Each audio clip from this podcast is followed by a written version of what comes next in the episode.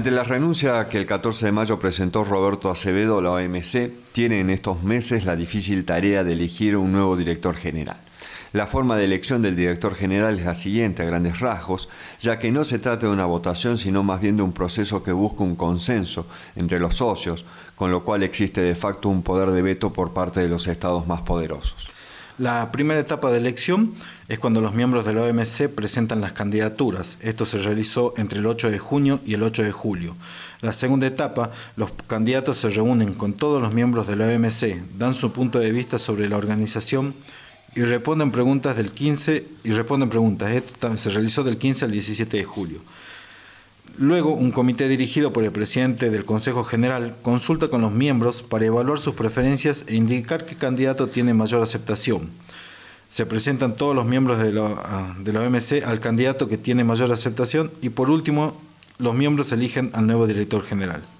No hay un principio de rotación geográfica, pero el reglamento prevé que si en la selección final los países tienen que elegir entre candidatos con méritos similares, deben tener en cuenta la conveniencia de reflejar la diversidad de los miembros de la OMC en las nominaciones sucesivas al cargo de director general.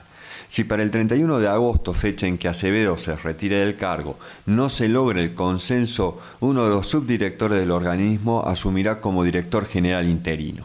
Los ocho postulantes que siguen en la carrera para este puesto tan importante son.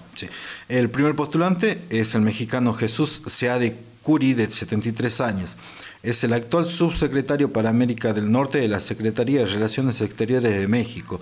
Es ingeniero químico, economista, negociador comercial, diplomático, académico y político. Ya representó a México en las negociaciones para crear la OMC. Ocupó la dirección general adjunta del OMC y también se desempeñó como asesor del FMI.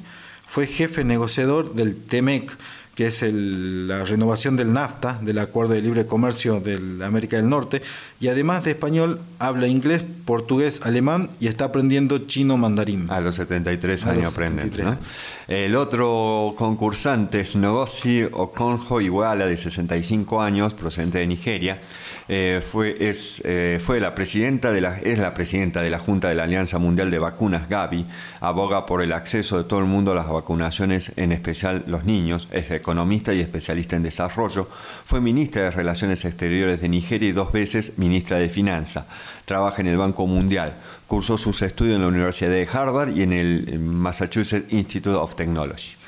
El siguiente candidato, es Hamid Mamdou, de 67 años y es de Egipto.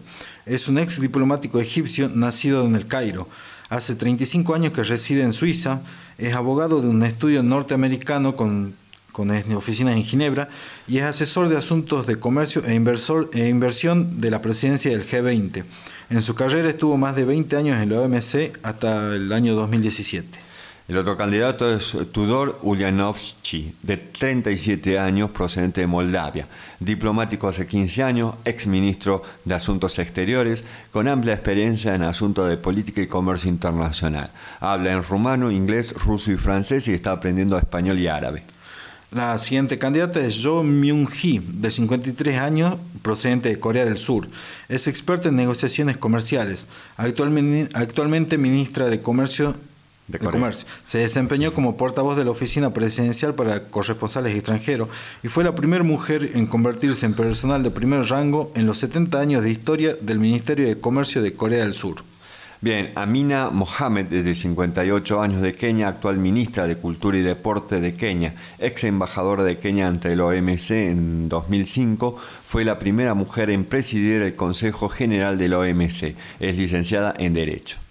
Mohamed Masiad Al-Tuhari es del Reino de Arabia Saudita, es el actual ministro asesor para asuntos económicos del Reino, Saudita, ex ministro de Economía y Planificación. Tiene larga trayectoria en el sector bancario. Por ejemplo, trabajó en el banco Saudi British Park, en el JP Morgan y en el HSBC. Y es un ex piloto militar de la Fuerza Aérea Saudí. Y por último, el último candidato es Liam Fox, de 59 años, eh, secretario de Comercio Internacional durante la gestión de Theresa May, ferviente defensor del libre comercio y uno de los artífices de la salida del Reino Unido de la Unión Europea. Miembro del Parlamento desde 1992, estudió medicina en la Universidad de Glasgow.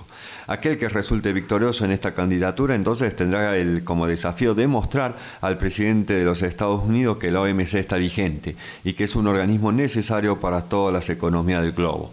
Tendrá que mediar entre Estados Unidos y China para calmar los ánimos en la guerra comercial en la que están tan concentrados ambos países y como si esto fuera poco también tendrá que tomar las medidas necesarias para reflotar el comercio internacional post pandemia COVID-19. Muchas gracias.